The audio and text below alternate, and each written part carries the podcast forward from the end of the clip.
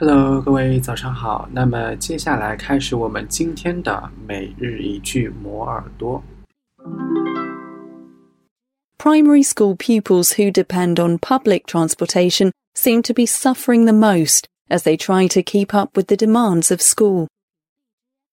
Primary school pupils who depend on public transportation seem to be suffering the most as they try to keep up with the demands of school.